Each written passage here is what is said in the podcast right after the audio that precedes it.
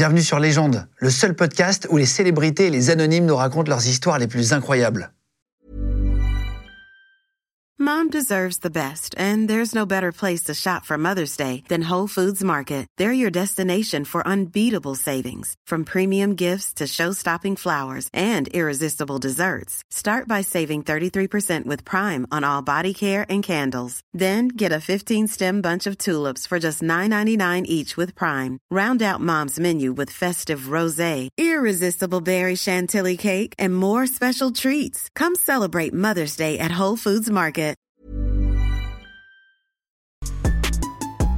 Légende podcast. Bonjour, je suis Karim Clémenceau, professeur de bagarre. Et ben voilà, eh, c'est précis. Ça va ou quoi Karim? Bienvenue? Ça va, merci. Alors, je vais vous expliquer qui est Karim euh, pour que vous le sachiez. 52 ans, euh, formateur en Krav Maga et d'autres arts martiaux d'ailleurs. Tu as été videur pendant 10 ans au début. Tu t'es battu avec euh, tout type d'individus, même Jean-Luc Delarue. Tu as formé euh, Hatton, qu'on a reçu ici pour qu'il intègre le GIGN. Tu as été contracteur aux Émirats Arabes Unis où tu as formé les forces spéciales là-bas à neutraliser, et tu leur as appris à neutraliser leurs cibles. Et l'an dernier, tu t'es fait poignarder par un gars avec qui tu t'es embrouillé sur la route. C'est une petite partie de ta vie, mais euh, Petite, ouais. j'ai hâte de la découvrir. Bienvenue. Avec Euh, plaisir. C'est à peu près ça, grosso modo? Oui, ça fait. euh, c'est un petit résumé oui, qui, qui donne une, une image à peu près précise. près de- correcte? Ouais, à peu près correcte de, de mon parcours de vie assez éclectique. on va, on va en parler après, mais tu as été à la fois videur, formateur de Krav Maga. Tu vas nous expliquer, tu vas nous faire une petite démo après, si tu veux bien, en fin d'émission. On va prendre un, un gars dans l'équipe qui est un peu chaud, qui a envie d'essayer d'apprendre à se battre pour voir un peu s'il y arrive. Euh, Est-ce qu'il peut y arriver face à toi, en réalité, sans formation? En fait, euh, tout le monde a sa chance. C'est tout, tout est une question de détermination. C'est-à-dire souvent, euh, on peut être surpris par des gens qui n'ont jamais pratiqué les arts martiaux, mais qui ont un instinct de survie exceptionnel et qui peuvent avoir euh, des réflexes, euh, même étonnants, même que, que parfois eux, ils s'étonnent eux-mêmes. C'est vrai Et j'ai souvent eu vu ça ouais, euh, dans mon parcours de boîte de nuit. Et j'ai parfois même travaillé avec des gens qui n'avaient jamais pratiqué les arts martiaux, qui étaient vidés en boîte de nuit et qui étaient d'une efficacité redoutable. Donc tout le monde a accès à ça. Il y a quand même peu de chances qu'ils te battent. Il y a moins de chance parce que moi, je vais avoir un, j'ai un retour d'expérience qui fait que je vais voir des choses que d'autres ne verront peut- peut-être pas. Mais le retour d'expérience passe par aussi des échecs et, euh, et des réussites. Ah oui, des branlés, en fait, en gros. des- Oui, alors moi, ça m'est très peu arrivé. euh, ça m'est arrivé de, de finir au sol avec euh, plusieurs mecs sur le dos, ça c'est sûr. Mais euh, à un contre un, j'ai eu la chance, hein, j'ai eu de la chance, hein, parce que j'ai pas du tout la prétention d'être le plus fort. Mais euh, j'ai eu de la chance de ne pas subir de, de, on va dire, de défaite ou de, De grosses- ouais, de de grosses raclées à un contre un. Et ce qui aurait très bien pu m'arriver. Tu t'es battu combien de fois dans ta vie, pour comprendre? Ah, Franchement, je ne pourrais pas le calculer. Les premières années, j'avais un livret. Non, ça paraît un peu euh, particulier. J'avais un livret et je notais toutes mes altercations pour voir un petit peu l'évolution, ce qui n'avait pas marché, ce qui avait marché, euh, ce que j'avais bien fait ou pas, où est-ce qu'il fallait que je progresse. Et je l'ai perdu, ce carnet. J'avais, euh, ça faisait trois ans que je, je faisais ce carnet-là. J'étais à déjà à plus de 400 euh, altercations. Donc, sur 10, 12 ans, euh, je suis à plus de 1000 alter- altercations. Alors, je parle d'altercation parce que venir contrôler finit pas quelqu'un. toujours en bagarre. Ouais, c'est- une bagarre, c'est. c'est pas vraiment des bagarres. C'est euh, oui, quelquefois on est vraiment dans la bagarre. Hein. C'est-à-dire, Quelquefois il y a des bagarres où il y a plusieurs personnes sur la piste de danse qui se battent. Donc là, c'est sûr que là, c'est c'est des bagarres assez euh, assez violentes. Mais quelquefois, c'est juste une intervention. C'est-à-dire que vous allez faire une clé de bras à un mec, un étranglement pour le sortir. Donc il va lutter, il va y avoir un petit peu euh, voilà de, de résistance. Moi, je le mettais ça euh, dans mes altercations et voilà, dans ce carnet-là. Et alors, pour comprendre, tu es né à Sainte, c'est ça? Pour comprendre ta vie. Euh, en Charente-Maritime, tu démarres à la base avec un CAP cuisine et pâtisserie. Mm. Euh, donc rien à voir avec ce que tu as fait. Rien à voir. Et j'ai noté que fait- tes parents t'ont appelé Karim, parce que t'es pas rebeu, Non. mais parce qu'ils aimaient le prénom. Mm. C'était suite à un voyage, c'était quoi? Non, même pas. Ils avaient, euh, en fait, à l'époque, il y avait un, un prince arabe qui passait souvent à la télévision, qui s'appelait euh, Karim, je sais plus. Et puis il y avait le, le fameux joueur de basket euh, Karim euh, Abdul-Jabbar, qui faisait euh, souvent la une à la télévision, et on parlait souvent de lui. Et ils avaient, euh, ils avaient apprécié ce prénom-là, et ils m'ont appelé, euh, voilà. Ils t'ont appelé comme ça pour ça Voilà. Parce qu'il y a une, une histoire après avec un skinhead qui pense Ouais. que. Donc on va, en parler, on va expliquer un peu l'histoire. Fan d'arts martiaux, jeune ou pas du tout? Alors très jeune, très jeune, mais j'étais dans la frustration de ne pas pouvoir euh, exploiter ça parce que j'avais un père qui était contre les arts martiaux, malgré qu'il soit très violent, il était très violent avec moi. Mais euh, lui, euh, voilà, il fallait qu'on fasse les sports que lui, il avait décidé. Donc c'était euh, du vélo ou du foot, on n'avait pas le choix. Et mon frère, d'ailleurs, a fait carrière. il aurait pu faire une très grosse carrière dans le vélo. Moi, j'étais ni bon dans l'un ou dans l'autre. Donc, donc j'ai pratiqué des sports collectifs, mais sans trop d'intérêt. Et c'est à 15 ans que j'ai eu la possibilité de rentrer dans, la première fois dans un club d'arts martiaux à Sainte. C'était du Yosei Budo.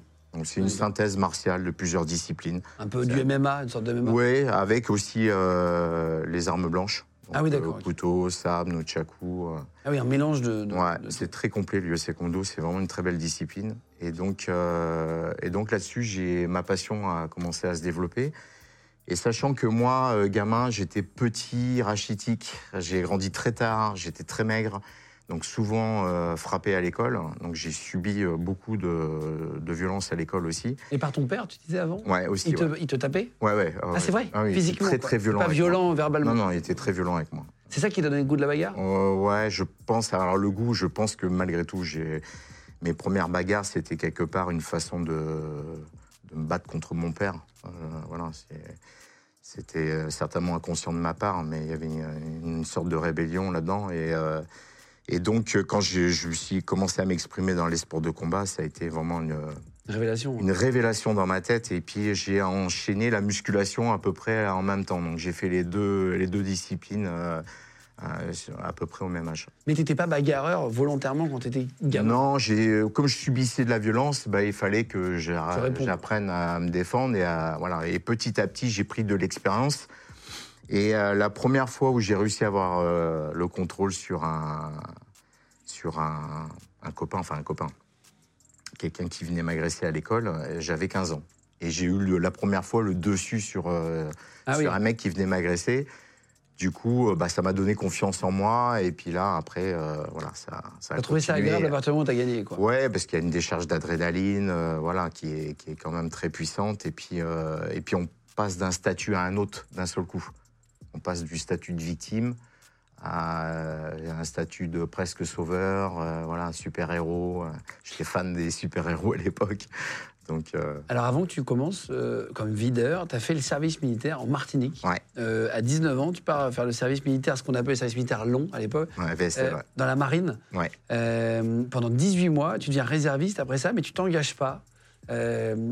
T'es pas chauffé par l'armée parce que tout, ce que, tout ton parcours, on, on peut ne pas comprendre pourquoi t'es pas parti à l'armée. C'était un, re- un regret, je pense que c'est mon plus gros regret professionnel, c'est de ne pas être rentré dans l'armée. Maintenant, à l'époque, voilà, j'étais euh, bah, tombé amoureux d'une fille. euh, et Ah, c'est vrai euh, voilà, ça a été très compliqué voilà, de, de la laisser pour rentrer parce qu'elle était étrangère, c'était une Hollandaise. Et donc, c'était difficile pour moi de mettre de côté euh, euh, voilà, ma, partie, ma, ma vie affective pour, pour l'armée. Et je l'ai regretté après. ouais. Il y a un film de Nicolas Cage, c'est c'est Family, je sais plus quoi, ça vous parle pas?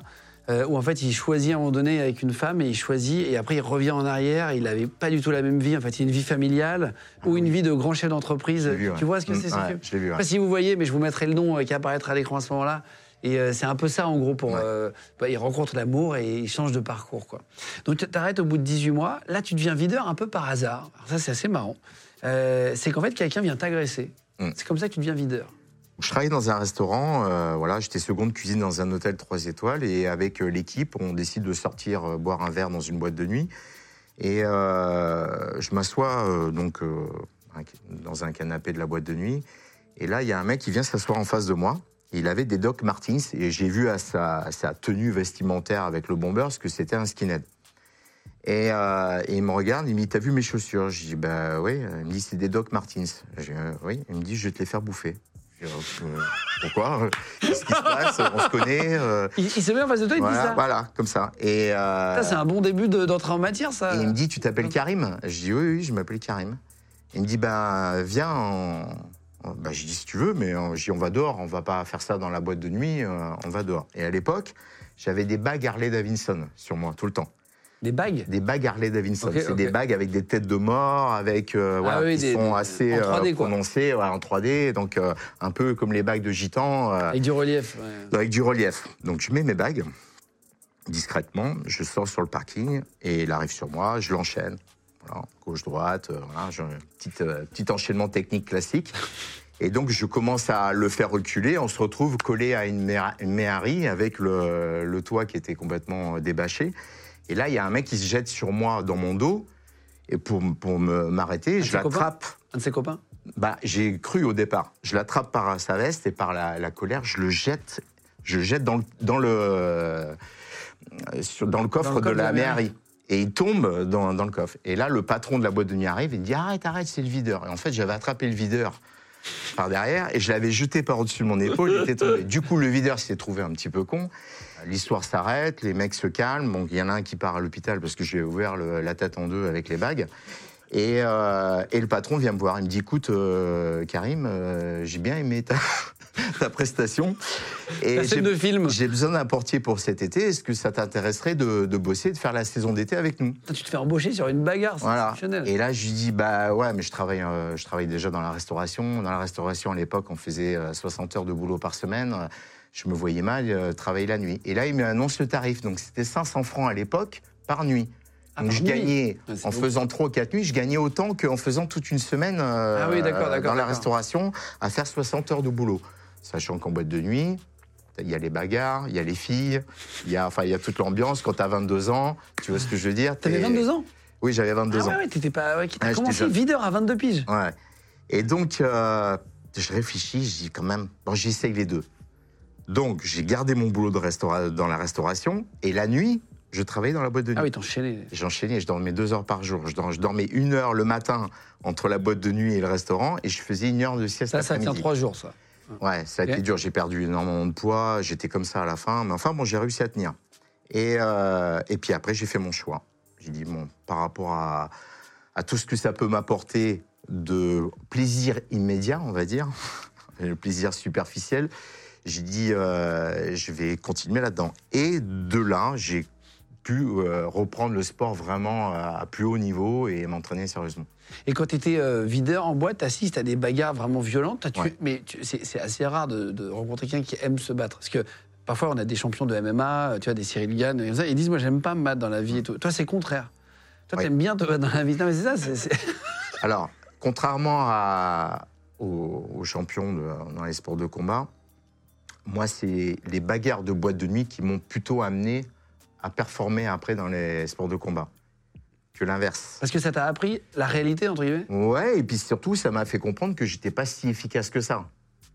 Donc, je sentais que parfois j'étais limité, que j'arrivais à avoir le dessus par la ruse ou par t'avais des d'autres lacunes, quoi. J'avais des lacunes qu'il fallait absolument que je comble.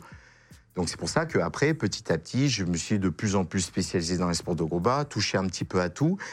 Et oui, après, euh, bah, le problème, c'est cette sécrétion euh, hormonale qu'on a, et d'adrénaline, de dopamine, de toutes ces hormones qui te stimulent, qui font que bah, tu as du mal à te passer après de, de ça. Tu es, un toxico. Quoi. Tu, Ah, je devenais un toxico de la bagarre. Mais du bon côté ou tu cherches Non, du mauvais côté. Ah, c'est vrai? Alors, Ah ouais. j'avais quand même, j'ai quand même été éduqué à la dure, donc j'avais quand même des principes. C'est-à-dire que je n'allais jamais euh, faire de la violence gratuite. J'allais, je ne taperai jamais quelqu'un, euh, voilà, qui n'a pas cherché de, de conflit ou quoi que ce soit. Par contre, si la personne s'en prend à moi ou frappe une autre personne sans aucune raison, là, oui, je supporte pas l'injustice parce que je l'ai vécu étant gamin, donc euh, c'est quelque chose que je ne pouvais pas supporter. Donc là, oui, ça, ça déclenchait en moi une certaine fureur. Et, euh, et là, c'est là où j'avais un petit peu de mal au départ, les premières années, à contrôler cette agressivité et cette violence devenait euh, presque pathologique. Ah ouais. Ouais, ouais, C'est c'est- c'est- non, mais c'est bien de se rendre compte. Ouais. euh, Les gens de podcast. Et si tu rencontres Aton, donc Philippe B, euh, le garçon du GIGN qu'on a reçu, qu'on a- qu'on adore, qui est un de mes vrais amis, euh, tu le rencontres quand il a. Tu as 24 ans, c'est ça? Enfin, vous êtes. euh, Voilà. Alors, euh, la première fois qu'on s'est rencontrés, en fait, à l'époque, je faisais du taekwondo et du Yosei Budo en même temps, dans deux clubs différents. Et un jour, il y avait, euh, il y a un mec qui, s'est, euh, qui a débarqué dans le club de taekwondo et qui cherchait des combattants pour un tournoi de MMA clandestin. Il y a- Ah oui euh, Oui, voilà. Il y avait des combats de MMA clandestins avant Oui, alors c'était quand même sur des tatamis. On avait quand même ça et, et on avait quand même des gants. Des gants, de boxe ou des gants comme Non, aujourd'hui c'est des gants de MMA de l'époque. Hein. Alors, c'était pas des super gants, hein, mais bon, on, avait que ça. C'est des sortes de gants de karaté qu'on qu'on peut avoir maintenant avec main ouverte. On pouvait quand même faire des saisies, mais bon, ça protégeait pas trop les mains et pas trop la tête du, du mec en face non plus. Ah, il y avait des combats de MMA clandestins Ouais. en France Ouais, ouais, il y en a pas mal qui ont essayé de, de mettre ça en place. Bon, ils se sont fait vite euh, rattraper. Hein. La police, celui- tout ça, ils venaient, ouais. Bah oui, et puis même le, la, la direction départementale euh, jeunesse et sport qui a, qui a mis. euh, Ah oui. ouais, Mais ça tapait fort, ouais. Ouais, ça tapait fort parce Et puis, il que n'y a moi, pas le. trop de règles. Ouais, voilà, exactement. C'est-à-dire qu'on De pouvait, sécurité. on pouvait piétiner le mec par terre, quoi. Ah oui. Donc, euh, ah oui, oui, oui. Donc la première fois que je l'ai rencontré, donc je suis arrivé à ce tournoi. Donc il, il cherchait donc des compétiteurs dans, dans les clubs, euh, et donc il m'avait proposé d'y aller. J'y allais, euh, pourquoi pas, euh, c'est fun. Moi, j'avais jamais fait de compétition. C'est fun. Que jamais battu. Je vais me. Ouais, voilà. Je m'étais juste battu dans les boîtes de nuit. J'avais jamais fait de compétition. Ah là là. ouais. Alors j'ai dit, il faut que je me teste. Il faut vraiment que je, je sache où j'en suis par rapport à ça. Avec, euh, avec euh, justement des, des mecs en face qui, bah, qui répondent vraiment. Quoi. Donc je me suis retrouvé à cette compétition. C'était à Cognac. Et, euh, et donc, dans les vestiaires, j'ai croisé Aton qui était là. Et il était junior, lui. Il avait 16 ans, je crois. Ouais, ça, on a- on a- ouais, il avait Non. 16 ans, il était en junior. Putain, les, mecs chauds quand même. hein. Et alors attends, parce que bon, il va rigoler quand je vais dire ça, mais il avait vraiment une tête de, une tête à claque. mais vraiment, il était un peu joufflu, les cheveux épais, un peu frisés. Il ressemblait, il ressemblait Ouais. vraiment, mais pas du tout à un guerrier quoi. Et euh, il était guerrier que dans sa tête. Mais déjà, Parce que déjà, être à 16 ans euh, dans un truc comme ça, faut Ah ouais, ouais. quand même euh, en 16 ans, vouloir. c'est chaud. Hein. Ouais, c'est chaud. Et c'était, ah oui, j'allais dire c'était autorisé, mais en fait non, tout le combat Bon, était il, pas autorisé. il était en junior, hein. il n'était pas avec les seniors, hein, donc il était dans les moins de 18 ans. Donc, euh, bah, lui, il remporte son tournoi, et moi, je vais jusqu'en finale. Je me, en fait, j'abandonne en finale par une grosse blessure. En fait, je, me- je me suis cassé le pied en, en finale. Et puis après, on s'est retrouvés plus tard euh, dans des clubs de karaté et de full contact avec Aton. Et vous bossez ensemble après en tant que videur? Ouais, alors là, pareil, c'est une histoire un peu particulière. Donc, euh, il était venu me voir, je travaillais, j'étais portier dans une boîte de nuit, il vient me voir. Et euh, il venait d'être champ- vice-champion de France de full contact à l'époque. Il me dit Ah, tu bosses là? Je dis Ouais. Il me dit Ouais, je cherche du boulot, j'aimerais bien être videur. Ouais, j'ai- euh, T'es un peu jeune, hein. t'as 18 ans, je crois qu'il avait 18 ou 19 ans.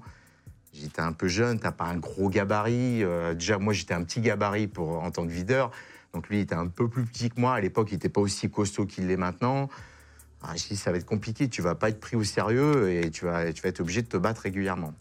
Et puis, on a une altercation dans la soirée avec euh, des Lascars et euh, il y en a un qui me cherchait parce qu'il voulait absolument que je le, je le frappe pour porter plainte parce qu'il y en a, ils étaient doués pour ça. Ah ok. Ouais, tu me touches, te- je porte plainte. Je dis, ok, pas de problème. Et le mec, il me chauffait toute la soirée, il m'a chauffé dans la rue euh, devant la boîte de nuit. Je vois Aton arrive qui sort du, de la boîte de. J'ai dit, t'as vu le mec là-bas en face là? J'ai dit, tu t'en occupes et si tu, tu le gères, tu le gères bien, je t'embauche.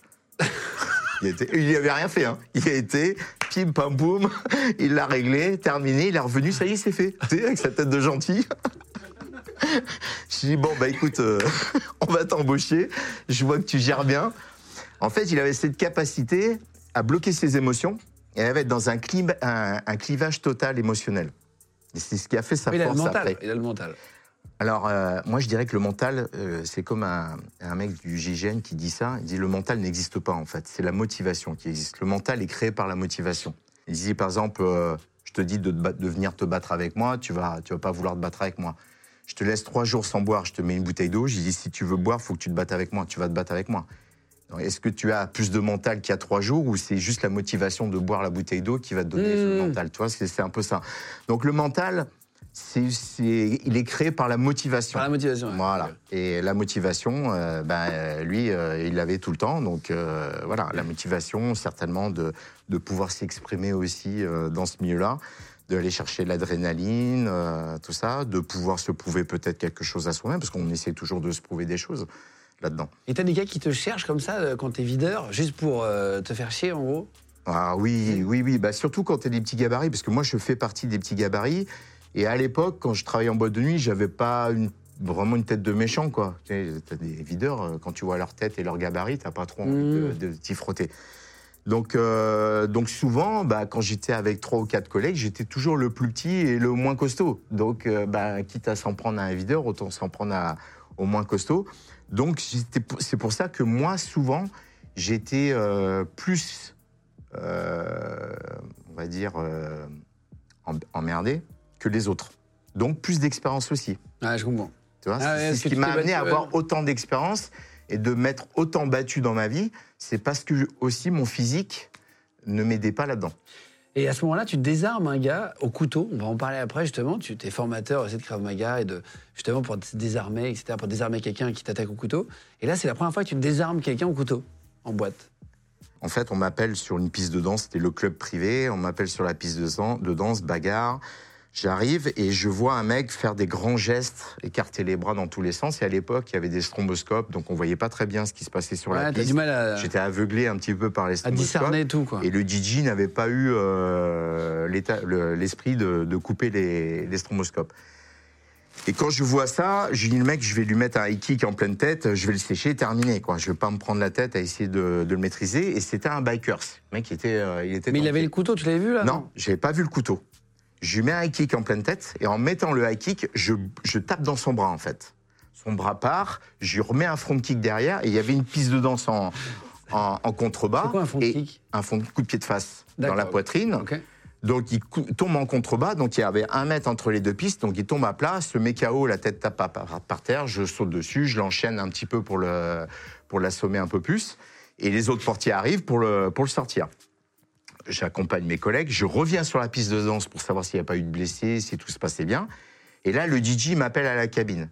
Il me dit ah Karim, euh, il me dit ce que j'ai vu là ce soir, j'avais jamais vu de ma vie. Je dis quoi?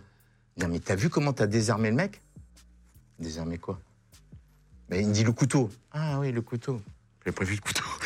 Donc en fin de compte, j'avais mis un coup de pied dans le bras. Le mec, il avait le couteau dans le bras, Mais il, a- il, a- il- dans la main. il cherchait la merde à des gens, c'est ça? Mais il essayait de mettre des coups de couteau à tout le monde. En fait, vrai il avait une crise de paranoïa et il avait trop euh, abusé euh, de la drogue et de l'alcool. Il avait une crise de paranoïa et il mettait des coups de couteau à tout le monde.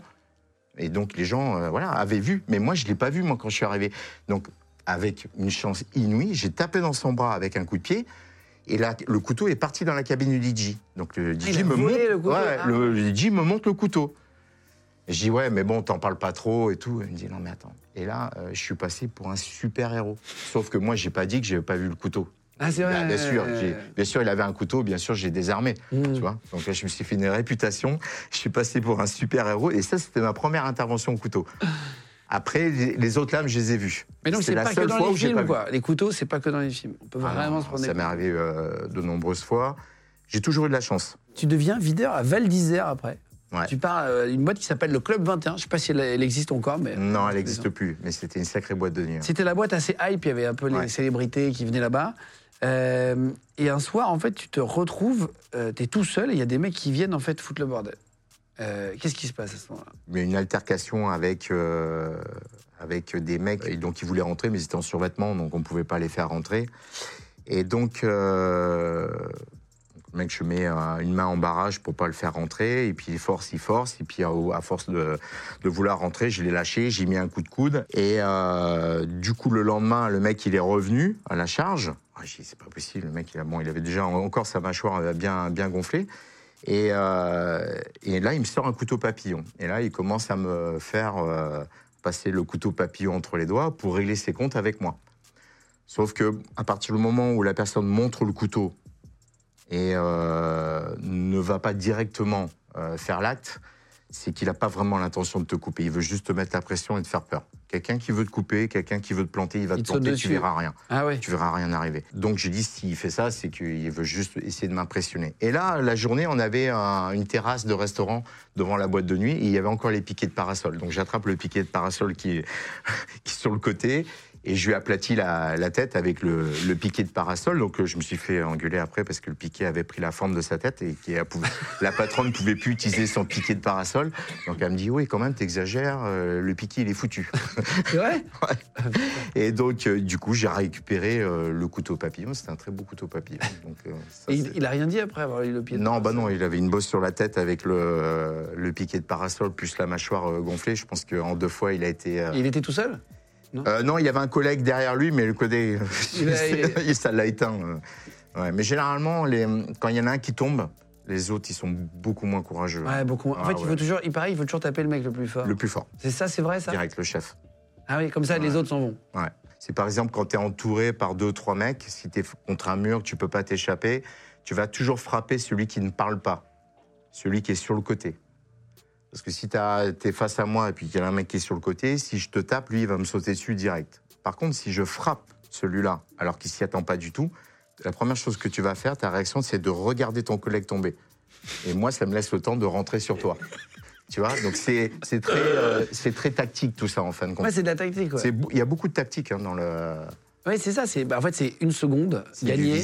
C'est une seconde gagnée sur l'autre. euh, ça suffit, en fait. C'est Voilà. qui tape qui gagne quasiment dans les bagarres de la vraie vie. Contrairement au film où ça dure 4 minutes, c'est rare que des bagarres durent aussi longtemps que dans les Non, films de Jason Statham où ça dure 3 minutes. Non, non, c'est très court et puis les coups font plus mal qu'au cinéma. Ouais.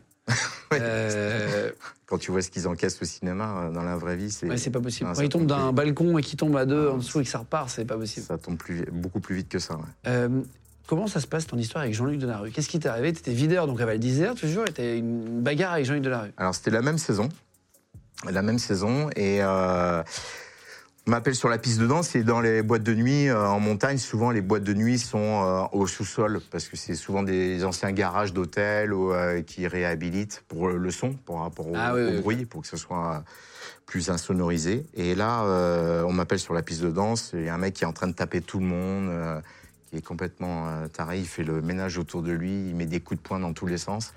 Donc je le ceinture, sauf que bah, on a des escaliers à monter, euh, justement, parce qu'on est au sous-sol, donc c'est un, peu physique pour monter. Et le mec se débat vraiment. J'ai dit, toi, quand on va arriver en haut des escaliers, quand je vais te jeter dehors, tu vas ramasser. Et donc, euh, on arrive en deux escaliers, je le jette, et le mec se met en garde en face de moi. Et là, j'arrive pour, pareil, le, shooter, lui mettre un, je un front kick que je voulais lui mettre, enfin, moi, je voulais le shooter. Et là, j'ai mon patron qui se jette sur moi et qui me plaque. Il me plaque contre un mur, il me dit ah, touche pas, le touche pas, le touche pas. C'est la première fois que mon patron m'empêche de taper sur, euh, sur, Sur un client ouais. qui est hystérique. Et là, je repousse le patron, je dis mais tu me fais quoi là? Il me dit non, le touche pas, le touche pas, on va avoir que des problèmes et tout. Et puis je dis mais c'est qui ce mec-là? Il me dit mais tu l'as pas reconnu? Je dis ben non. Il me dit c'est Jean-Luc Delarue. Alors il avait pas ses lunettes, il était il avait les cheveux euh, comme ça, le t-shirt comme ça.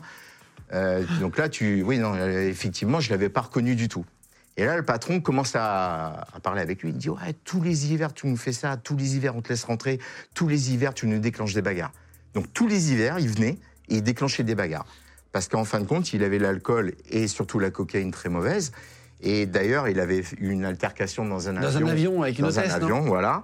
Et euh, j'avais appelé euh, justement les journalistes pour leur dire euh, justement que j'avais vécu la même chose avec lui parce qu'il avait vraiment euh, des crises de paranoïa profonde quand il était euh, voilà sous cocaïne. C'est marrant parce qu'à la télé, c'est genre idéal. Ah oui, oui. Le voyais pas du tout violent. Hein, mais il pouvait revenir le lendemain et s'excuser. hein. Ah oui Ah oui, oui, oui, il était. C'était euh, vraiment une montée de. ah, c'était vraiment, il était plus lui-même du tout. C'était une autre personne. Et je l'ai vu à son regard. J'ai vu, il avait un regard, il était perdu, perdu mais agressif. Ah ouais, ouais. Ah, vraiment. Ah, on va parler des forces spéciales après, tu as formé. Euh, juste avant, tu as une histoire avec Aton, justement, euh, du GIGN, euh, qui nous avait raconté ici, mais c'est bien d'avoir ta version aussi. C'est, vous avez eu une bagarre tous les deux, il nous avait dit qu'il y en a eu pour, je crois, 250 000 francs de réparation à l'époque dans le bar. Mm. Il était ravagé. Et c'est vrai que le bar, je vous mets une photo, allez, ça s'affiche euh, à l'antenne. Vous voyez, la, la- la tête du bar, il est complètement dévasté. Là, il n'y a qu'une photo de l'extérieur, mais Ouais, c'est la même chose à l'intérieur, c'était pareil. hein. Euh, Est-ce que tu peux nous raconter ta version, toi? Est-ce que tu as vécu? Parce que vous étiez au même euh, moment, et comment tu l'as vécu et Qu'est-ce qui s'est passé? Je vais être obligé de, de dénoncer un petit peu Aton euh, dans l'histoire. non, en fait, on est parti dans, dans une soirée euh, pour lui, parce qu'il avait une altercation avec un mec. euh, voilà, ils étaient plusieurs sur lui euh, dans une soirée. Il l'avait embrouillé. Il voulait régler ses comptes avec le mec, sauf qu'il était seul. Donc il dit Est-ce que vous pouvez venir avec moi? Ok, on y va. On va dans le bar. On croise les mecs avec qui l'altercation et les mecs se dégonflent direct. Bon, j'étais avec mon frère et euh, on était tous les trois assez costauds. Mon frère, c'est une armoire à glace euh, et il a une tête de pas gentil du tout. Plus frère. que toi encore Ah oui, euh, mon frère, c'est ma taille, mais lui, il fait, euh, il fait 105 kilos. C'est vrai. c'est un pilier de rugby et puis il a une, la force d'Hercule. Donc, Déjà, des- quand on te voit toi, on se- on n'ose pas imaginer ton frère. Ah ouais, Lui, c'est le petit frère. ouais, c'est le, le plus costaud de la famille. Et euh, bah lui, on, euh, il est tombé dans la potion quand il était. Mais enfin bon, bref, ça c'est une autre histoire. Et donc, euh, donc quand on est arrivés tous les trois, les mecs se sont dégonflés. Ils dit tiens, bah, on va aller voir un pote qui est portier dans un bar, donc ce fameux bar. On va passer dire bonjour à, à Gilbert, qui, qui s'appelle. Et puis donc on arrive et là le mec, j'ai cru qu'il allait pleurer quand il nous a vu arriver. Je suis trop content que vous soyez là. Le vous allez me sauver. La... Non, le, le- le portier. Ouais. Je suis trop content que vous soyez là, vous allez me sauver la vie. Je dis, qu'est-ce qui se passe?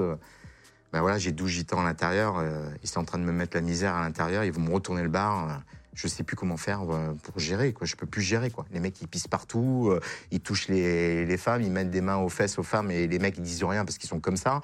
Les mecs, les gitans, c'était que des, costauds, les mecs, ils aiment se battre et puis ils savent se battre aussi. Et bon, ok, bah, on se met à une table et puis il dit bah, balance-nous la tequila. hein. donc euh, on s'est mis deux, trois tequila paf pour faire monter la pression.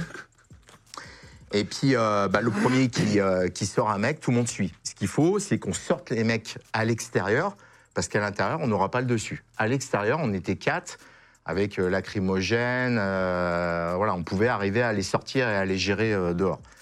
Gilbert sort un mec, c'est là que je crois qu'il prend un coup de couteau. Et moi, j'arrive au bar, j'en attrape deux par les génitales. Ils étaient contre le bar, je les attrape par dessous, les génitales. par les génitales, je les lève Le boucher. et je cours avec. Donc les mecs, je te fais le truc, sur les pointes de pied comme ça, en train de se tenir les, les couilles, et je les sors du bar. Et là, attends, une Ah, fois ouais, dehors, en fait, ça, ah, je cours dehors en, En fait, il n'y a pas de belles le- prises, il y a des prises efficaces. Quoi. Ouais, ouais, voilà. Puis là, j'avais une bonne saisie, là, j'étais bien. J'étais bien. En général, tu obéis quand t'as Voilà. Donc les mecs, la seule chose qu'ils essaient de faire, c'est de se libérer. Donc ils essaient pas de s'accrocher à quoi que ce soit parce que si tu serres fort, ça fait mal.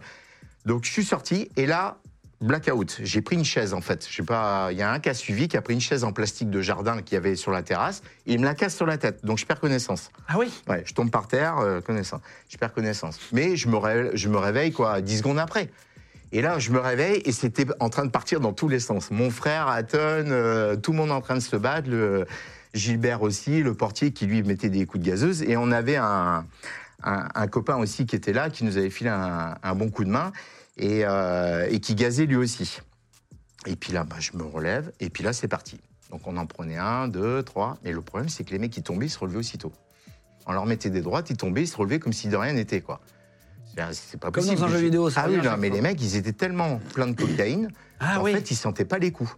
La cocaïne, ça rend vraiment. Ah oui, fort ça, inhibe la douleur. euh, mélangé à la tequila, euh, le cocktail, il est explosif, quoi. Donc, euh, bon, euh, je, bon, on continue à, se battre parce que ça dure un bon petit moment. Et à un moment, je vois un mec qui essaye de mettre un, coup de pied à mon frère, qui se casse la figure. Mon frère lui chausse la tête, c'est-à-dire lui met un coup de savate. Sauf que mon frère, à l'époque, il faisait, était vice-champion de France de vitesse sur piste, sur les, anneaux là, en vélo. Il a des cuisses, il faisait 220 kilos au squat, il avait des cuisses comme ça. Donc lui, quand il te met un coup de pied, il t'arrache la tête. Ouais. Le mec, il l'a relevé, il lui a mis un coup de pied, ça l'a remis debout.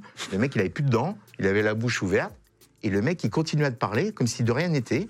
Alors ça faisait des giclées de sang parce que bah il avait tout ouvert, donc euh, c'était difficile de comprendre déjà. C'est quoi cette bagarre de boucherie? Ah, c'était une boucherie. Et, euh, et ça continue. Et là, c'est à ce moment-là qu'on a vu que Gilbert avait pris un coup de couteau, que bah, là, du coup, euh, les mecs, ils ont des couteaux. Donc, on a commencé à attraper les chaises pour euh, les repousser avec des chaises, avec tout ce qu'on avait. On avait même commencé à attraper des bouteilles, des bouteilles en verre. Et, et là, le fameux mec qui prend les 42 points de suture, donc que Hatton avait raconté, il y a un mec qui court dans le dos de mon frère avec un couteau, et là, j'avais attrapé une batte de baseball, et le mec, il arrive pour mettre un coup de couteau dans le dos de mon frère, je lui prends la tête avec la batte de baseball. T'as pas eu peur de le tuer? Moi, j'y t'y penses pas à ce moment-là. Ouais, tu vois il ton frère couteau, qui va prendre un coup de couteau dans le dos, Ouais, vrai, et je casse la batte sur la tête. La batte me reste dans les mains, cassée. Le mec, 42 points de suture, le mec, il est resté debout. Mais non. Non, je te jure. Euh, Et à un moment, on se retrouve acculé derrière une voiture, moi avec mon bout de batte Millions of people have lost weight with personalized plans from Noom, like Evan, who can't stand salads and still lost 50 pounds. Salads, generally, for most people, are the easy button, right? For me, that wasn't an option. I never really was a salad guy. That's just not who I am. But Noom worked for me. Get your personalized plan today at Noom.com. Real Noom user compensated to provide their story. In four weeks, the typical Noom user can expect to lose one to two pounds per week. Individual results may vary. De baseball qui était cassé. Et là, les mecs commencent à nous entourer. Et là, Hatton, il avait un push dagger. Non, je suis désolé, euh, je suis obligé de le dire. Je sais pas ce que c'est. Un push dagger, c'est un couteau avec une lame qui passe entre les doigts. Tu le tiens comme un, enfin, tu le tiens entre les mains et tu as la lame qui sort comme ça. Et t'as la lame, tu peux mettre un coup de poing avec. Et tu peux pas le perdre si tu veux. Mais alors, par contre, ça rentre euh, comme dans du beurre, quoi. Et là, Hatton, il sort le couteau. J'ai dit, non, mais là, ça y est, il a vrillé. Ouais, là, c'est trop. Là, il est parti, il va tuer quelqu'un. Ouais. Et là, on entend en même temps les mecs qui disent on va chercher les fusils dans le coffre. Donc il a dit stop. J'ai dit à tout le monde on rentre, on rentre dans le bar, on camoufle, on barricade le bar et on met tous les meubles et tout euh, contre le bar pour pas que les mecs rentrent parce qu'il y avait euh, 50 personnes à l'intérieur Ah du oui bar qui étaient complètement peur Ah, tu m'étonnes. et qui n'arrivaient même Euh, plus à sortir du peur. Il y a des jeunes, des filles qui ont été traumatisées. hein. ah c'est normal. Même des mecs. hein. Ouais. Il y a des gens qui ont été traumatisés par cette bagarre. Et une fille, elle a même plus reconnu son père quand il est venu la chercher tellement qu'elle a été traumatisée. Il y en a qui se sont pissés dessus. hein. Donc, euh, ouais. donc là, on a barricadé le bar et on a attendu les gendarmes. Et en attendant, les mecs essayaient de rentrer à casser le bar. Et c'est là qu'Aton, il avait une barre de fer, qu'il avait cassé une vitre. Il leur mettait des coups de barre de fer à travers la vitre. Enfin bon, c'était du grand n'importe quoi. Et ça, c'est dans le journal, non? Il y a eu. euh, Alors, c'est la photo dans du le journal, journal. hein, c'est ça Mm. Je vous la remets la photo parce qu'on voit bien comme ça les dégâts. Il y a- ouais, en fait, t'as barricadé, on voit sur la droite, Ouais, sur la on a tout t'as mis, les- barricadé. t'as mis les tables. Ouais, les tables, les Comme un fauteuils. siège, quoi. Ouais, bah oui, parce qu'on pensait qu'ils allaient venir avec des fusils. Et, et juste une question bête. Pourquoi, dès que tu sais qu'il y a 12 gars qui sont bourrés, qui sont euh, sous coke, machin, pourquoi vous appelez pas tout de suite la police? Alors ça, c'était au patron de le faire. C'était pas à nous. Nous, on était dans l'action. Donc c'était pas notre responsabilité. C'était à lui de prévenir les forces de l'ordre. Il l'a fait, sauf qu'ils sont arrivés euh, une heure et demie après. Oui, quand c'est, ou c'est en campagne, ou non, Bah, il y a voilà. du temps. Et déjà, ils sont en sous-effectif. C'était une, une gendarmerie départementale, donc très peu d'effectifs. Et là, on est arrivé trois gendarmes euh, qui étaient plutôt plus en fin de carrière et qui n'étaient pas très motivés. Et d'ailleurs, qui nous ont plus, sont plus pris à nous qu'aux gitans. bon? Ah oui, oui, oui. Bah, nous, dans le journal, on est passé pour les, les agresseurs. C'est-à-dire, dans le journal, on était passé dans le sud-ouest et euh, disait qu'on était euh, euh, trois personnes connues des services de police, alors pas du tout, euh, et, et qu'on avait agressé les gitans dans un bar. Ah Et oui Nous, on avait agressé des gitans dans un bar. Enfin, c'est, tu vois un peu Ouais. Le, le- le schéma, quoi. Donc, euh, c'est. euh, Et t'as eu des problèmes, in fine non, non, non, pas du tout. Bah non, parce qu'en plus, ils étaient recherchés euh, pour trafic de drogue, les gitans. Ah oui, Donc, ils ont été interceptés grâce à cette histoire. Ah, ok, waouh. Voilà, ils étaient un- un- recherchés, je crois, par Interpol pour trafic de drogue. Donc, euh, c'était du lourd. Les gens de podcast. Et là, euh, tu aides Aton, tu aides Philippe, donc il s'appelle, à, à rejoindre le GIGN. Tu le formes à la bagarre. Alors non, je ne le forme pas spécialement à la bagarre. Alors bien sûr, on a travaillé euh, des techniques de, de self-défense euh, que je connaissais à l'époque, parce qu'à l'époque, je pratiquais pas le sport, le, le, comment, le, le Krav Maga, j'étais plus dans le MMA. Mais euh, là où je l'ai préparé, c'est surtout en prépa physique. Donc voilà. Donc je lui ai fait une préparation physique sur plusieurs années, parce qu'il avait d'abord les tests à passer. Une fois les tests, après il avait la formation euh, qui dure plus de 10 mois, donc il fallait qu'il tienne euh, le, le coup pendant cette période-là. Et donc voilà, donc là, dans toute cette période-là, euh, il a fallu que je le prépare physiquement. Et lui, s'est préparé deux ans avant de faire les tests. Donc Ah c'était ouais. très très long parce qu'il était en gendarmerie mobile. Et pendant ces deux ans-là, c'était, euh, il était focus GIGN, focus, focus, Ouais, c'était vraiment, comme tu disais, c'est la détermination qui a fait que. Mais juste une dernière histoire, euh, parce que tu en as eu beaucoup, et on le voit là, mais là, on n'a qu'un échantillon. hein. Un jour, tu es obligé de sortir un fusil à pompe de ta boîte de nuit, Mm. euh, en tant que videur aussi, là. hein. C'est ça, et tu étais avec Aton, justement, Encore. ce jour-là. Mm. Pourquoi tu as sorti un fusil à pompe?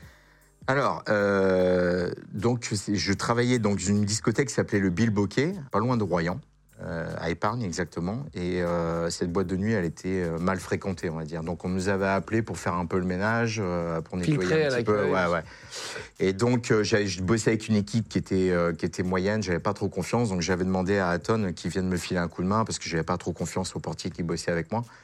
Et il fallait, il fallait envoyer du lourd, là, parce que les mecs qui étaient en face, c'était pas des, c'était pas des tendres. Et donc, un soir, euh, c'est Aton qui, m'a, qui m'a, il vient me chercher euh, dans la boîte de nuit. Il me dit Karim, Karim, ça tire sur le parking. Je dis, ça tire. Alors la plupart du temps, c'est du grenaille ou des balles caoutchouc, Ouais, des balles pétards. ouais. C'est c'est pas trop. Sauf qu'Atan, il avait quand même fait son deux ans de service militaire dans la- les paras. Il, sait reconnaître un, il savait reconnaître un, un tir. Et euh, donc on sort. Et là, on se retrouve confronté aux deux mecs qui étaient armés. dont un qui était armé. Il On y en a dira qu'un- pas le nom. hein. Ouais, il y en a qu'un qui était armé. Et le mec, il dit Ouais, qu'est-ce que vous faites là Euh, Rentrez dans votre boîte de nuit, euh, c'est nos problèmes. Non, non, c'est pas votre problème, c'est notre problème. Nous, on est là pour gérer la sécurité, donc vous vous calmez, qu'est-ce qui se passe Euh, On a une altercation, on va régler à notre façon. Non, vous réglez rien du tout à votre façon. Et, mais bon, c'est difficile d'avoir une communication intelligente avec des mecs défoncés et qui en plus ont une arme dans la main. Ne sachant pas ce que c'était, ça pouvait très bien être du grenaille ou euh, Mmh. même de la balle à blanc, hein, on ne savait pas trop encore. Et là, le mec nous braque avec le flingue et son collègue tape dans sa main et en tapant dans sa main, le coup part par terre. Et là, elle a Et là, j'ai vu que c'était euh, des vraies balles. C'était du 9 mm. Et là, on a eu peur. hein. Vraiment, on a eu peur. Donc, avec Nathan, on s'est regardé. On est rentré tout de suite dans la boîte de nuit. Et c'est des vieilles boîtes de, de nuit, des anciennes fermes avec des grosses portes euh, cochères en bois épaisses. Donc, derrière la porte, on a été protégés. Donc, on se cache. Les mecs repartent sur le parking, continuent à tirer. On ne peut pas laisser les clients se faire tirer dessus. Non, Il faut qu'on fasse quelque chose. Il dit Tu veux qu'on fasse quoi? Je dis Moi, j'ai mon pompe dans le coffre. Mais il le problème, c'est que c'est derrière eux. Ils sont, la voiture est derrière euh, leur place. Donc, il faut que je passe par la sortie de secours. faut pas que je me fasse griller, quoi. Il me dit, bon, bah, je les appelle et je vais essayer de discuter avec eux. Donc, Atton sort dehors face à eux et essaye de parler avec eux. Et là, c'était compliqué, hein, parce que les mecs étaient armés. Là, il fallait avoir des couilles. hein. Donc, il les appelle, il essaye de les calmer, euh, dialoguer euh, avec eux. Et moi, je sors par la sortie Pour de leur secours. attirer l'attention. Voilà. Et moi, je sors par sortie sortie de secours, je longe des murs. Et là, autour de ma voiture, il y avait plusieurs, il y avait pas mal de monde qui était agglutiné autour de ma voiture parce qu'ils s'étaient réfugiés juste à cet endroit-là après les coups de tir, après les tirs. Hmm. Donc, je dis aux gens, écartez-vous, cachez-moi, euh, j'ouvre le coffre de la voiture, je sors le pompe, je dis, faites pas de, enfin, faites pas de bruit, euh, dites rien. Je prends le fusil à pompe et je me glisse tout doucement derrière les mecs qui étaient dans la rue, devant la boîte de nuit. Et là, euh, bah, coup de poker, hein. c'est soit tu, tu tires et puis euh, ça se passe Ouais, bon. J'avais des balles caoutchouc. Ah ouais. J'avais des balles caoutchouc dans le fusil, c'était pas des, des balles létales. Et, euh, et là, je me mets derrière eux et j'enclenche la première balle. Et le fusil à pompe, ça a un bruit particulier, donc ils ont reconnu le bruit. Et là, je les ai braqués et c'était un canoncier. Un canoncier, ça part comme ça hein, quand ça tire. Donc ils savaient qu'ils allaient touchés si je tirais. Et là, ils n'ont pas eu le réflexe de me tirer dessus. Ils ont sauté dans leur voiture, c'était une 205 GTI à l'époque. Et ils sont partis plein de balles. Et voilà l'histoire. Et là, cette histoire-là, euh, elle nous a marqué parce qu'on est resté euh, un ou deux mois encore dans la boîte de nuit. T'avais peur qu'ils reviennent? Tous les week-ends, on était armés. Tous les week-ends, on était à, à être vigilants, à savoir si les mecs n'allaient pas revenir pour nous tirer dessus. Parce que quelques temps avant, ils avaient vu la même chose dans une boîte de nuit à Angoulême. Ils avaient envoyé une rafale de tir automatique dans une porte de boîte de nuit. Et t'as jamais, eu- ouais, t'as jamais eu envie de changer avant Ah tout si, ça? si, bah si. Mais en fait, c'est la rencontre de la mère de mes enfants qui m'a fait changer. Donc euh, j'ai rencontré la mère de mes enfants euh, et elle, elle m'a fait j'ai vraiment changer de vie. Et après, j'ai eu l'envie d'avoir des enfants. J'ai dit, bon là, stop, j'arrête parce que là, c'est pas possible. Donc j'avais passé tous mes diplômes dans le sport. T'avais quel âge quand t'arrêtes de videur Euh, 32 ans. 32 ans. 32 ans. Euh, et c'est là où tu te mets au Krav Maga Ouais. Alors je suis parti euh, dans de la région carrément parce que là il fallait que je laisse ma vie euh, complètement à côté parce qu'autrement j'étais trop pollué par mes mes anciennes relations en fait. Tu vois, et qui sont eux restés là-dedans dans le milieu de la boîte de nuit, ce milieu malsain. Donc il fallait que je change de vie totalement. Donc je suis parti dans le sud de la France et je suis rentré eux aussi pour être préparateur physique d'un club de rugby à 13 euh, qui était euh, semi-pro à l'époque. Donc c'est l'élite en rugby à 13. Et ils m'ont pris comme préparateur physique. Et je travaillais dans une salle de remise en forme aussi. Et là, j'ai commencé à, le Krav Maga, euh, donc là-bas à Toulouse, Ok. à côté de Toulouse. Ça a été une révélation pour moi, le Krav Maga. J'ai dit, ça fait des années que je travaille dans la sécurité. C'est la première fois que je, je pratique une discipline qui répond vraiment à, à la self-défense et à- aux agressions contemporaines. C'est-à-dire que... Ouais, c'est plus euh, utile en cas de vrai problème. Voilà. Sachant qu'il faut quand même avoir une base pied-point, et là je rejoins un peu ce que dit par exemple Greg MMA, tu ne peux pas, euh, tu ne peux pas être bon en self-défense si tu n'as pas une base de pied-point ou de MMA. Il faut savoir prendre des coups et en donner avant de faire de la self-défense. La self-défense, c'est, euh, c'est la cerise sur le gâteau. C'est ce que tu vas rajouter en plus qui va te permettre de défendre contre un couteau, contre une matraque, contre une arme à feu, voilà, ce genre de choses, de situations qui si- sont contemporaines. Si tu te bats contre Greg MMA, qui gagne? La- ma seule chance, moi, de, de pouvoir battre Greg, alors j'ai mis les gants avec lui de- sur sa chaîne, c'est euh, le vice. C'est-à-dire si j'arrive à lui attraper les couilles, euh, lui mettre les doigts dans les yeux ou, ou lui arracher la pomme d'Adam avec les dents. Parce que sinon, il est... Ah bah oui, euh, physiquement déjà il fait 20 kilos de plus que moi, il est plus jeune donc il a plus de cardio, on n'a pas le même âge et puis il est très puissant. Il est vraiment, il est plus puissant que moi donc euh, automatiquement euh, s'il touche euh, et puis il a, il a un passé martial qui est quand même plus important que le mien. Donc ça faut. C'est-à-dire quoi un passé, un passé martial? Bah, il a en compétition. Moi, j'ai fait de la compétition, mais en amateur. Je suis toujours resté en amateur en compétition. Lui, il a été dans un cadre professionnel.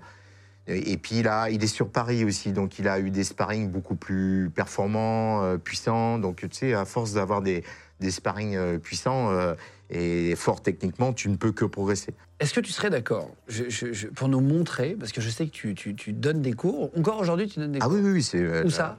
Alors, je, sur La Rochelle, alors, je donne des cours dans deux endroits. dans un endroit qui s'appelle le Five à La Rochelle et puis au Fitness Park d'Angoulin, donc c'est à côté. Et donc, je donne des cours dans ces deux établissements. Les gens de podcast. Euh, en 2009, c'était un- tu te ranges, entre guillemets, donc tu disais que tu, tu- tu devenais prof de, de, de- de- de- de musculation et président d'un club de Krav Maga. Tu as un deuxième enfant. Euh, Ouais. euh, T'en as combien des enfants toi? Alors, j'ai euh, Kylian, euh, qui a maintenant, euh, qui va avoir 19 ans, et, euh, et Kenzo, qui, a, euh, qui va avoir 17 ans. Donc tu as deux enfants. Que Deux. des cas, que des Deux. cas dans la famille. Voilà. Avec la lettre K, c'est ça, tous les prénoms. KMKC3, c'est le logo de mon, mon club, et KC3, c'est Karim Clémenceau, Kenzo, euh, Kylian Clémenceau et Kenzo Ah oui, Clémenceau. d'accord, d'accord, d'accord. Euh, Voilà. Pas mal. Et ils font des sports de combat aussi, donc... euh, Avant qu'on parle, de, pour terminer, de- des, des forces spéciales, de ta formation, comment tu as fait garde du corps, contracteur aussi. Mm. euh, certains disent mercenaire, je sais pas comment. oui, c'est- c'est euh, c'est à peu près le même mot. c'est la même chose. Euh, tu as eu une histoire avec un, SDF qui a essayé de te faire du mal et ça a un peu bouleversé ta vie, cette histoire. Ouais, ça aurait pu détruire ma vie même. Euh, bah, je, partais, euh, je partais de la salle de remise en forme pour aller donner un cours de Krav Maga dans mon club. Il était 20h le soir, c'était en janvier.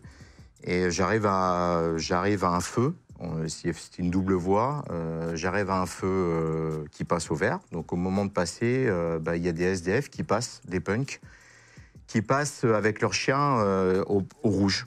Donc la voiture qui est à côté de moi klaxonne pour avancer. Et donc, il y a un des SDF, euh, le plus grand, euh, certainement le chef de la bande, qui s'énerve un peu et met une claque sur le capot de la voiture. Et j'ai senti la personne transit peur au volant à côté. Je la, je la regardais et, et moi, ça m'a, ça m'a vraiment énervé parce que je ne supporte pas les gens qui imposent, tu disais. voilà, qui imposent leur, leur façon de vie. Ils vivent comme ils veulent, mais ils l'imposent pas aux autres. Quoi. Donc, du coup, je suis sorti de la voiture. J'ai dit, tu vas bouger un petit peu Bah, vas-y. euh, euh, fais-moi bouger. Moi, j'ai dit, pas de souci. Euh, je fonce euh, dessus. Je l'attrape par le, par le bras et je le pousse une première fois pour le faire dégager en faisant attention aux autres parce qu'ils n'étaient pas trop loin. Il y avait des chiens. Enfin, le contexte était particulier.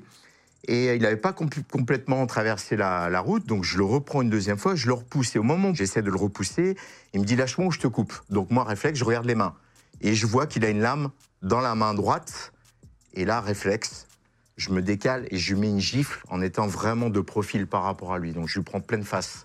Gifle main gauche et il part euh, à l'horizontale.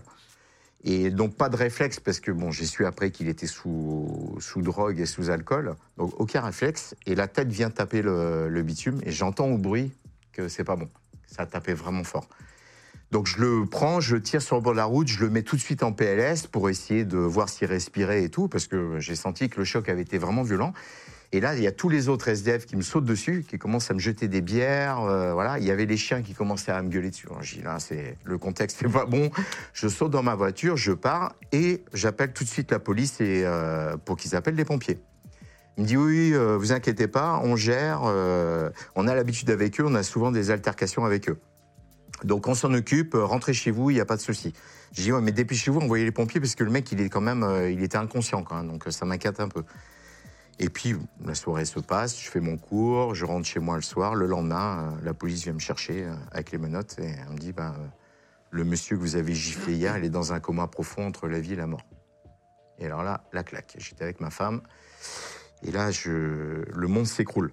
Le monde s'écroule parce que je dis, mais, je vous ai appelé pour que vous appeliez les pompiers. Il m'a, sorti un couteau. Il me dit, tu, le procureur nous a dit, on vient te, chercher. Donc, on vient te chercher. euh, Tu vas en garde à vue.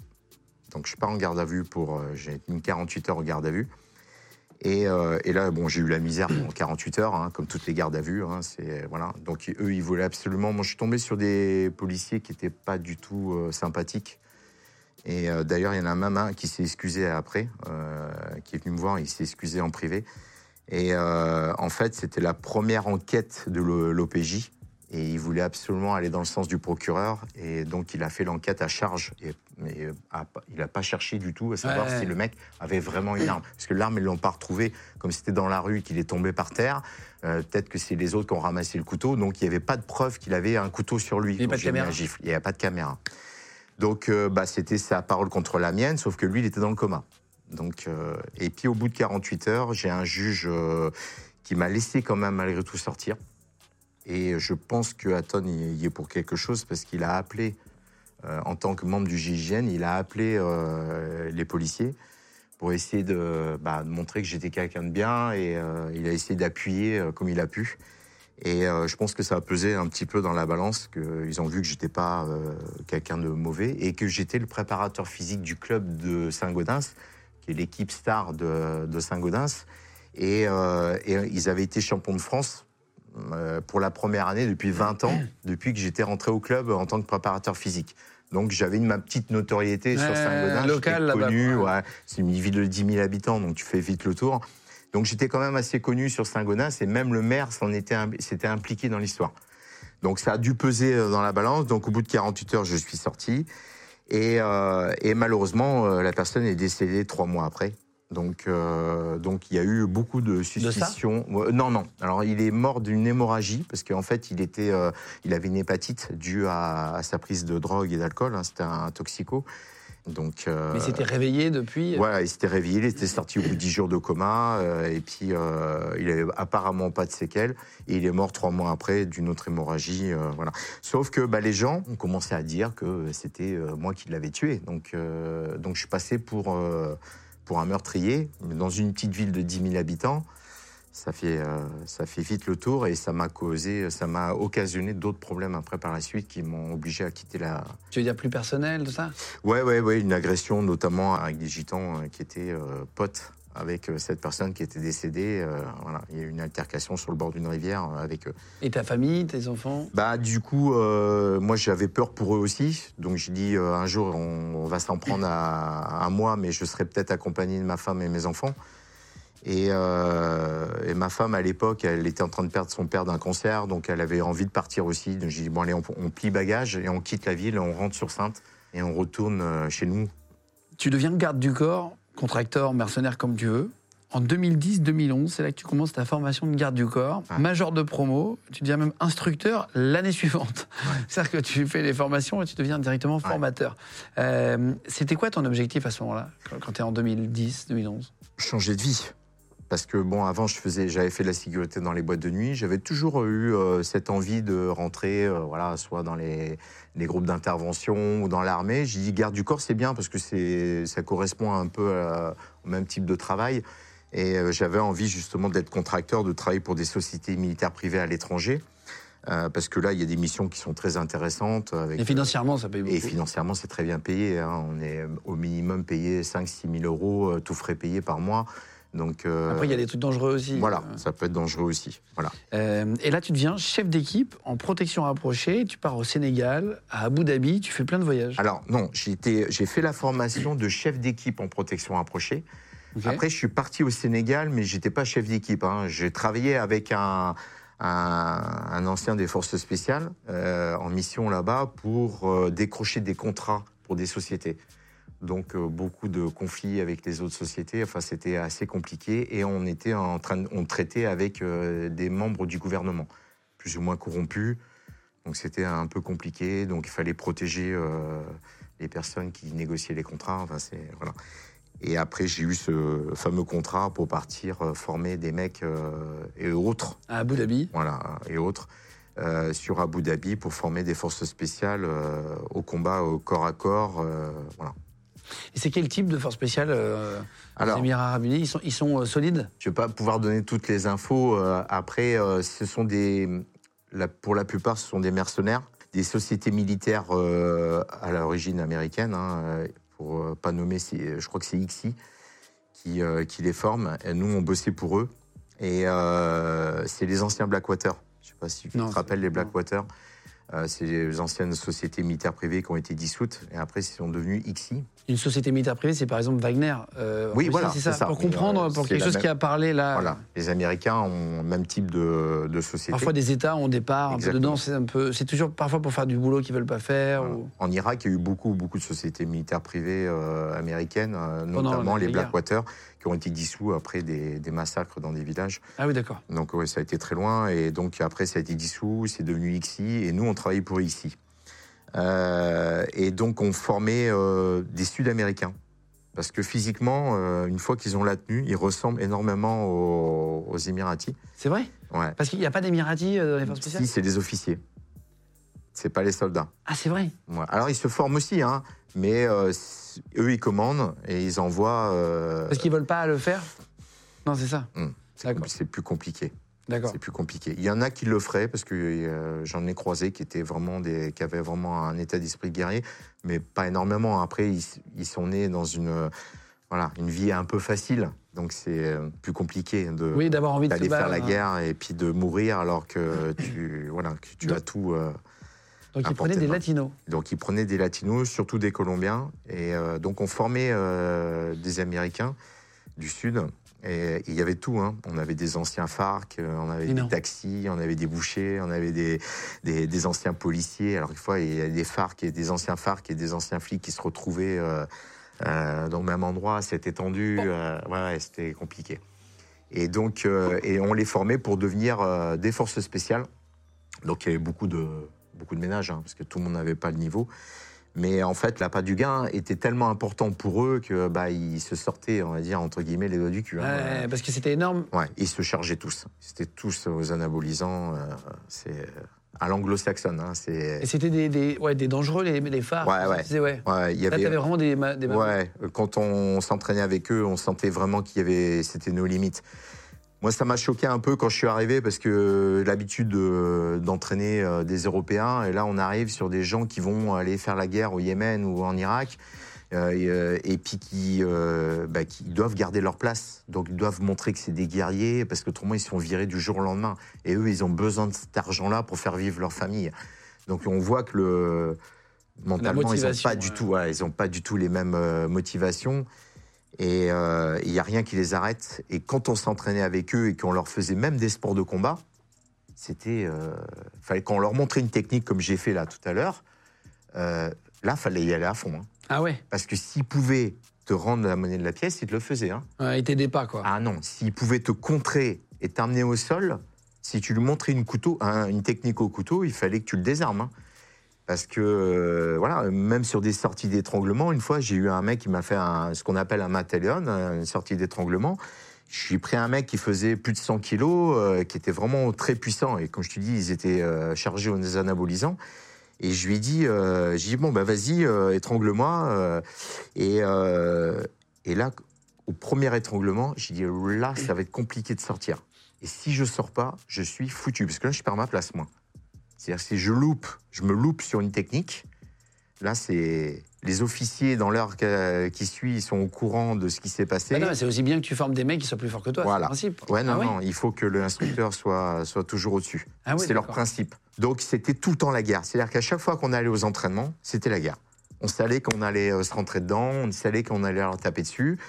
Et euh, pour donner un autre exemple, on a fait, on faisait les tests d'agressivité. Test d'agressivité, c'est 60 mecs qui passent au test d'agressivité. On était 5.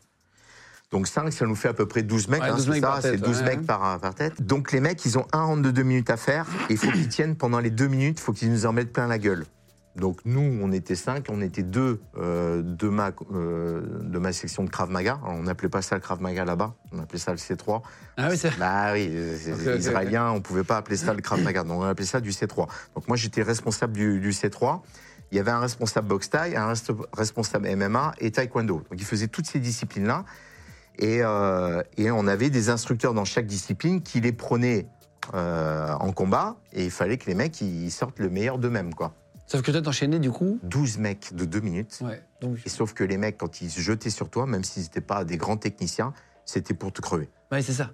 Et- Parce qu'ils arrivaient frais, toi, t'as ah, 52 ans. et là, il y avait des instructeurs américains qui étaient là à la table et qui comptent les points et qui les poussaient, qui les poussaient, qui les poussaient. Je mais je vais jamais tenir. Et si je tiens pas jusqu'au bout, je suis cramé. Et je voyais même les rictus des Américains qui rigolaient parce qu'eux, ils pouvaient pas nous blairer. Donc, euh, il avait, ils avaient qu'une chose en tête, c'est qu'il y a un Français qui tombe. Parce que tous les, quasiment les trois quarts des instructeurs sport de combat, c'était des Français. Ah bon? Ouais. Non, boxe taille, MMA et, euh, Donc ils étaient contents quand vous tombiez un peu pour Voilà. mettre des ricains à la ne place pouvaient pas nous blairer, les Américains. Et t'as as fait ça combien de temps? J'ai fait ça 18 mois, je suis parti pour des raisons de santé. Ah, c'est vrai? Ouais. Et puis, euh, j'avoue que je supportais plus de plus voir mes enfants. Donc, euh, c'était très compliqué. Euh, J'avais pas envie de perdre mes enfants et, euh, et je regrette pas d'avoir arrêté. Oui, c'est ça, pour être un peu avec, etc. Ah oui, oui, oui, parce que voilà, parce que mes enfants, je, ça a toujours été une priorité et que j'ai fait ça pour l'argent, pour changer de vie, pour me re- relancer dans ma vie. Et après ce, ce, ce- ce déboire avec ce SDF, et euh, ça a été une grande expérience. J'ai appris beaucoup de choses. J'ai progressé énormément en sport de combat parce que je, je côtoyais les meilleurs dans chaque discipline. En jiu-jitsu brésilien, c'était des champions du monde. En boxe thaï, c'était des champions du monde. En taekwondo, c'était les mecs qui faisaient les, les JO. On avait la, la crème de la crème. Et moi, j'étais le responsable de la self-défense Krav Maga. Donc, c'était pour moi, c'était un honneur. bien sûr. Parce que J'étais euh, j'étais mis euh, sur un piédestal. Donc, euh, donc, il fallait que j'assume. Et, mais euh, voilà, le, le manque de mes enfants m'a rattrapé et, et je voulais pas louper. Tu les formes, tes enfants? Ouais, ils font des sports de combat et ils sont, ils sont, ils Ils sont, sont très chauds bons. Ouais, ils sont chauds. Ah, déjà J'ai Kenzo qui est champion de France junior en Krav Maga cette année et Kylian qui a gagné l'Open international. Et c'est des, des vrais guerriers. Et il y a pas longtemps, hein, ils se sont mis il y a deux ans. Et ils sont. euh, C'est toi qui les formes? Alors, oui et non. Euh, J'ai un, un très bon ami, là, Jérôme Ferré, qui, euh, qui, a un, qui a un club de MMA, qui est très très fort, qui va passer euh, certainement avec Greg MMA bientôt, Ok, je pense. Et, euh, et qui, qui les forme en MMA. Donc moi, je les prends aussi un week-end sur deux en MMA et aussi en Krav Maga. Les gens de podcast. Et alors, pour terminer euh, l'émission, euh, une dernière anecdote. Il y a un an et demi, tu tu- tu t'es fait, euh, t'as été blessé en fait au couteau euh, dans Ouais. la vraie vie, quoi. C'est en dehors d'une boîte de nuit, en dehors de tout ça, euh, sur la route. Donc comme quoi, ça peut arriver aussi. Ouais. Euh, tu peux nous raconter ça pour terminer? Bon, une altercation en véhicule, hein, comme il arrive souvent, euh, une queue de poisson, euh, appel de phare. Un le truc mec, nul de Le mec, il freine pour que je rentre dedans une fois, deux fois, il me redouble sur la droite, sur la gauche, et à un moment, bon, j'en ai un petit peu marre quand même, euh, il me fait signe de m'arrêter sur le bord de la route pour qu'on s'explique. Je dis, ok, je m'arrête sur un parking. Il se dit pas physiquement, t'en imposes, c'est pas une bonne Euh, idée Dans une voiture, c'est la nuit, on voit pas, on voit pas grand chose. On voit un peu le visage à travers la voiture, mais on voit pas grand chose. Et donc en fait, mais le mec était beaucoup plus grand que moi. hein. Donc quand il est sorti de la voiture, il, était assez sûr de lui quand même. Donc euh, il se gare sur le parking. Donc c'est un parking qui était éc- éclairé, c'est un parking de supermarché. Il sort de sa voiture et moi je me mets assez loin pour voir s'il sort pas quelque chose de sa voiture. Donc lui et sa voiture étaient comme ça, je la mets un peu en travers, je me mets derrière, je regarde, je vois rien, je check, j'avance sur lui. J'ai compris que le mec il avait, il pouvait vite en arriver aux mains et qu'il était chaud, euh, il était chaud. Et donc euh, j'arrive vers lui et puis je lui dis écoute, euh, il a- je voyais qu'il avait envie de se battre, je dis je te laisse taper le premier et après je te dis ce que je fais comme métier. C'est toujours ma phrase. je dis euh, si tu veux en Allez, arriver allez, là. C'est pas mal ça. Ouais, je dis Parce qu'en fait, c'est toujours le doute. Voilà. Et il y va quand même. alors non, c'est pas arrivé comme ça. Donc je lui dis, écoute, si tu veux te battre, je te laisse taper le premier, après je te dis ce que je fais comme métier. Et là, il commence à me sortir des grandes phrases, euh, voilà, et puis euh, il avance sur moi, je mets ma main en... Je stoppe avec ma main, je me mets de profil, et je dis, n'avance pas. Et là, il me met une gifle. Et en me mettant la gifle, je bloque la gifle, et je lui mets un crochet direct. Il était contre sa voiture, et il tombe KO euh, de tout son poids sur le côté. Et là, le Ça flashback, euh, le flashback de Saint-Gaudens avec le SDF. Et je dis, c'est pas possible. Donc là, le mec, je le mets en PLS, je vois qu'il respire, tout va bien, il commence à... Je voyais qu'il était euh, bon, un peu inconscient, mais ça allait. Je dis, bon, allez, il faut que je parte là. Parce Et que... tu, tu dis quoi là Ah ben j'ai flippé, j'ai flippé, j'ai flippé. Donc je saute dans ma voiture, je me barre. En regardant le rétro, je vois qu'il commence à se lever. Donc je dis bon ça va, il est pas, euh, Mm. il est pas trop touché. Je pars. Et en conduisant, j'ai le bras qui me brûle. Je dis putain mais ça, me brûle. Et puis je sens un liquide chaud qui me coule le long du bras. Je travaille juste à côté, donc je vais à mon boulot. Et puis je rentre à l'accueil et puis je vois que mon blouson était coupé. C'était l'hiver, donc j'avais un blouson, une veste, un autre t-shirt. J'ouvre et là, j'ai oh putain, la balafre, dans une espèce de. Enfin, un coup de couteau, c'est vraiment pas beau, quoi. C'est les chairs qui s'écartent tout de suite. euh, Enfin, c'est pas joli. Et ça saignait. Ça avait touché une veine, donc ça pissait vraiment. Et euh, donc, direction l'hôpital, direction après la gendarmerie, je me fais mettre des points, direction gendarmerie, et puis donc ils arrivent à arrêter le mec. Et après, je réfléchis à tout ça. Et en fait, j'ai eu un, choc derrière, parce qu'en fait, j'ai pas vu le couteau. Je dis, mais comment il a pu me, toucher? Je, sais pas, Il n'y avait pas de couteau dans ses mains. Et en fait, j'ai compris euh, en réfléchissant, parce que j'ai déjà eu, euh, en faisant de la palpation euh, avec des, les mecs des cités, souvent ils ont des bagues avec des lames à l'intérieur. Ah ouais Ouais, et ils te mettent des gifles avec ça et ça te découpe. C'est ouais, une bague et puis tu, tu, tu dépliques une petite lame à l'intérieur. C'est un vrai rasoir. Et quand tu gifles, ça accroche et ça, découpe. Ou alors les griffes. C'est des couteaux euh, indonésiens. que C'est comme une bague. Tu mets une bague et tu as une sorte de crochet au bout. Et en fait, ce qui fait que quand ça, tu tombes par terre, le couteau ne tombe pas. Il reste dans ta main. C'est pour ça que quand le mec il est tombé par terre, j'ai pas vu de couteau tomber par terre. Parce que je dis, je l'aurais vu le couteau hein, en lui mettant le, Ouais, le sûr, sûr, le couteau serait tombé. Et là, j'ai pas vu de couteau. Donc je dis là, c'est et, et en fin de compte, ce qui m'a choqué, c'est que euh, il, il cherchait à toucher le visage, donc soit le, le visage, soit le cou, que j'aurais pu être euh, sacrément touché, sûr, sûr. et que Quand tu vois l'ouverture sur ton voilà, bras, et que j'ai rien vu. c'est visuellement euh, Ouais, c'est pas- violent, mais c'est- c'est très profond en tout cas. Voilà, on va, on va flouter la photo, mais c'est très profond. Donc si tu l'as mis dans le visage, ou là, ça aurait Voilà. été. euh, Ouais, ça aurait pu être même euh, létal. quoi. Donc, euh, ouais, j'ai été choqué parce que je me suis dit, mais en Pour fin de compte, ça quoi. fait des années que je m'entraîne. C'est pour ça que je parlais d'attaque au couteau, euh, que les attaques au couteau sont très difficiles à, à- à bloquer. Euh, une menace, on peut faire quelque chose sur des attaches, c'est très compliqué. Surtout si le mec il est déterminé. Et là, c'était le cas. Le mec était déterminé. Je pense qu'il était défoncé. Le gars a eu des problèmes ou pas Alors, il a été arrêté, il a été relâché 24 heures après. Non, c'est vrai Ouais, parce qu'ils n'ont pas trouvé l'arme. Euh, bah, j'ai dit aux gendarmes, je ne suis pas coupé avec- en me rasant ce matin. hein. Donc, euh, ouais, c'est assez, euh, c'est assez affligeant. Ah, ça c'est énervant. ouais. C'est assez affligeant parce que tu sais, tu te rends compte que la justice. euh, Ils sont pas toujours assez sévères. non, non, non, non, non. Euh, Qu'est-ce qu'on peut te souhaiter pour la suite Toi qui es euh, maintenant prof de Krav Maga, tu as deux grands-enfants, qu'est-ce qu'on peut te souhaiter de mieux là? Je me consacre maintenant bah, à, à l'éducation euh, des gens, parce que je, je forme des gens, j'aide des gens à se relever aussi après des agressions, euh, qui deviennent leur propre garde du corps en fait, par la technique, par le physique, par le mental, et euh, par mon expérience aussi euh, des agressions et ma formation de garde du corps. Je mets tout ça ensemble et j'aide les gens à se relever.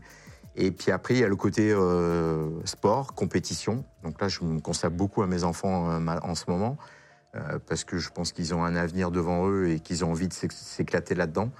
Je ne les pousse pas à le faire, mais eux, ils ont vraiment envie de le faire. Donc, mon énergie, je la mets là-dedans.